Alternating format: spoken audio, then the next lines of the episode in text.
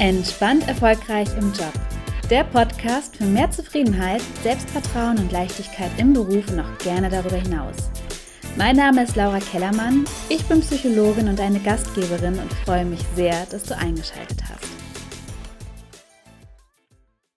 Hallo und herzlich willkommen zu einer neuen Podcast-Folge. Und in dieser Folge möchte ich mit dir über ein spannendes Thema sprechen, das dich auch in deinem Alltag sehr weit voranbringen wird, weil ich, es ist wieder ein sehr praktikabler Podcast, den du direkt für dich umsetzen und nutzen kannst. Und diesmal möchte ich nämlich mit dir über den inneren Kritiker sprechen. Der innere Kritiker, für alle, die das Konzept noch nicht kennen, ist äh, das ist eine Art Arbeit mit, an, mit inneren Anteilen. Der innere Kritiker ist, würde ich sagen, so einer der bekanntesten Anteile, der in, ja, in vielen äh, Fachzeitschriften oder auch ja, viel in der Literatur vertreten ist und beschrieben wird. Und es ist einfach eine Übung, die sehr, sehr gerne genutzt wird. Ich will aber ergänzend sagen, dass es nicht nur den inneren Kritiker gibt. Im Grunde kannst du deine Persönlichkeit in beliebig viele Anteile sozusagen äh, unterteilen. Ähm, oftmals bei meinen Klienten erlebe ich auch noch so einen inneren Antreiber, der immer dafür sorgt, dass man wirklich immer funktioniert. Oder es gibt auch noch so einen inneren Faulpelz, der so gar keine Lust hat, irgendwelche Aufgaben zu machen, der am liebsten nur auf dem Sofa liegen bleiben würde. Der ist auch häufig als ähm, ähm, innerer Schweinehund bekannt. Aber ich finde, innerer Faulpelz klingt einfach viel freundlicher. Und es gibt natürlich auch Anteile, die wir gerne fördern wollen. Beispielsweise so eine wohlwollende, innere, zugewandte Stimme oder vielleicht auch so ein innerer Cheerleader, der einen anfeuert.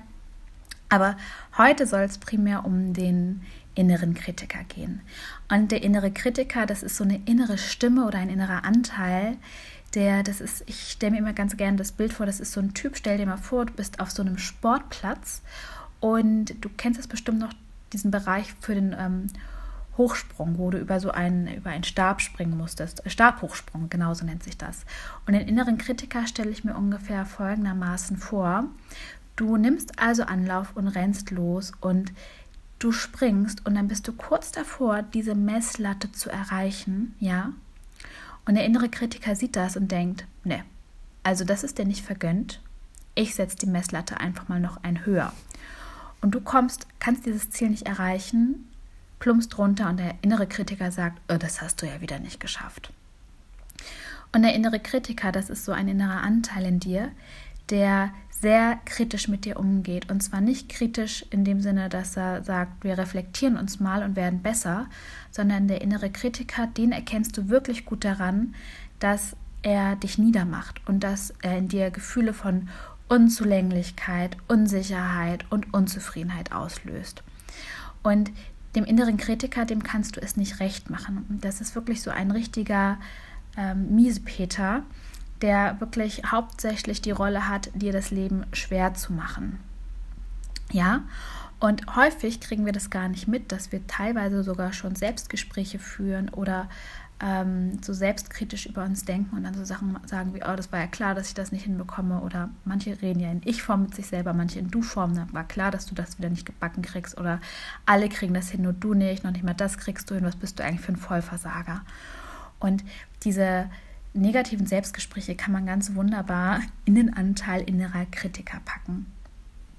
Und das Spannende ist, im Gegensatz zur, Reflekt zur Reflexionsfähigkeit, sage ich jetzt mal, wenn du dich reflektierst, dann äh, ist ja das Ziel, dass du dich weiterentwickelst, dass du dich auch mal ähm, hinterfragst, vielleicht auch mal auf Schattenthemen guckst, die auch ein bisschen zwicken können. Aber letztendlich geht es ja darum, dass du dich weiterentwickelst, wenn du dich selber reflektierst. Der Unterschied zum inneren Kritiker sehe ich darin, dass der innere Kritiker nicht dafür sorgt, dass du dich weiterentwickelst, sondern er hält dich eher von der Entwicklung ab weil du dich unzulänglich fühlst, weil er dich verunsichert und dafür sorgt, dass du dich gar nicht traust, über dich hinauszuwachsen, was ja aber wiederum wichtig ist, um dich weiterzuentwickeln.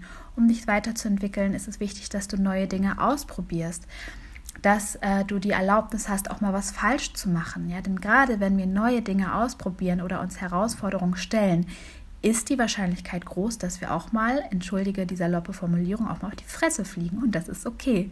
Und dann ist es wichtig, wieder aufzustehen. Ein innerer Kritiker torpediert das aber jedoch, weil der auf Fehler wirklich wie eine scharf geschaltete Alarmanlage reagiert und ähm, direkt Alarm schlägt und dafür sorgt, dass bei dir ein massives schlechtes Gewissen aktiviert wird, du gestresst bist, du unruhig bist und du gar nicht mehr in der Lage bist, so richtig klar zu sehen. Also der innere Kritiker hält dich wirklich davon ab, dich weiterzuentwickeln, der hält dich klein und es ist ein richtig kleiner Miesepeter. Und wichtig ist im Umgang mit dem inneren Kritiker oder mit so einer inneren kritischen Stimme, erstmal mitzubekommen, dass diese Stimme überhaupt existiert. Denn häufig hat sie sich so etabliert, dass wir es gar nicht mehr mitbekommen. Wenn wir diese Gedanken haben, weil die einfach schon so zu uns dazugehören, dass sie normal sind. Also ist es empfehlenswert, sich erstmal hinzusetzen wieder und sich einen Stift und einen Zettel zu nehmen und sich zu überlegen und zu beobachten, okay, was sind das eigentlich für Gedanken, die mein innerer Kritiker sagt? Du kannst dich auch einfach mal eine ganze Woche lang beobachten und dabei ertappen. Und ein guter Indikator ist immer dein Gefühl. Also wenn du merkst, dass du verunsichert bist oder äh, ein Schamgefühl entwickelst oder ein Schuldgefühl entwickelst, ist die Wahrscheinlichkeit gar nicht so gering, dass da deine innere kritische Stimme dich gerade sehr negativ selbst bewertet. Und diese negativen Selbstbewertungen gilt es aufzudecken und zu erkennen. Und die kannst du dir aufschreiben. Im nächsten Schritt kannst du anfangen, diese negativen Bewertungen zu stoppen und wirklich, also du, das kannst du ganz plakativ machen, indem du dir beispielsweise wirklich einen Typen vorstellst oder einen, ein Tier vorstellst oder eine fiese Frau oder ein nerviges kleines Kind, wie auch immer dein innerer Kritiker aussehen mag. Das ist wirklich völlig dir überlassen, also du kannst ihn dir visualisieren und dir dann vorstellen, du schickst ihn in einen anderen Raum. Du kannst ihn aber auch gerne anschnauzen. Ähm, du darfst auch wirklich da, wenn es dir hilft, ausfallend werden. Das ist völlig dir überlassen. Und dir das so visuell vorstellen. Du kannst aber auch ähm, die Stimme verändern. Vielleicht hörst, bist du auch jemand, der auditiv veranlagt bist und hörst vielleicht eher eine Stimme. Und dann kannst du die Stimme verändern, zum Beispiel indem du eine Mickey Maus Stimme daraus machst. Oder auch sehr schön finde ich von Findet Nemo Walisch, dass du den inneren Kritiker wahrlich sprechen lässt. Auch sehr gut kann man überhaupt nicht mehr ernst nehmen.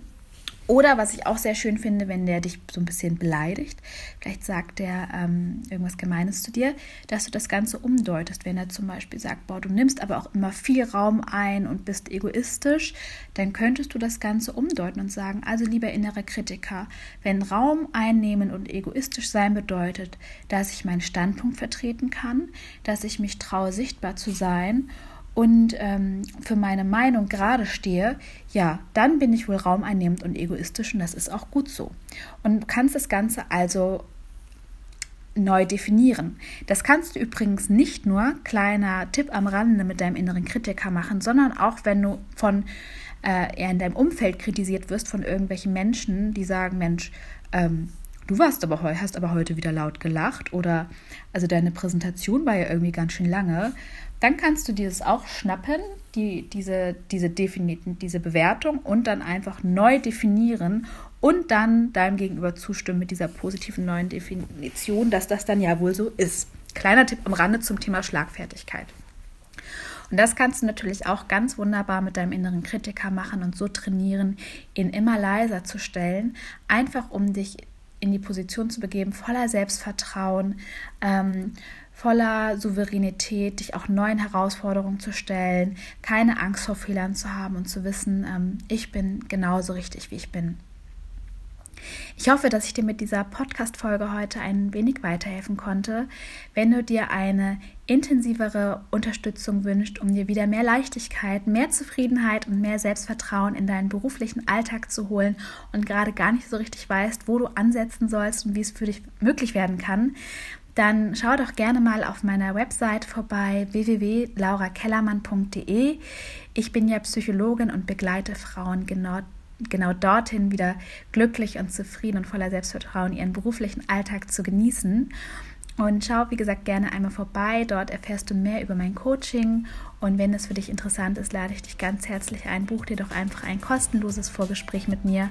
Und wir finden mal heraus, wo du aktuell stehst, was deine Herausforderungen sind und wie dich mein Coaching weiterbringen kann. Ich wünsche dir jetzt noch einen wundervollen Tag. Lass es dir gut gehen, das hast du dir verdient. Alles Liebe, deine Laura.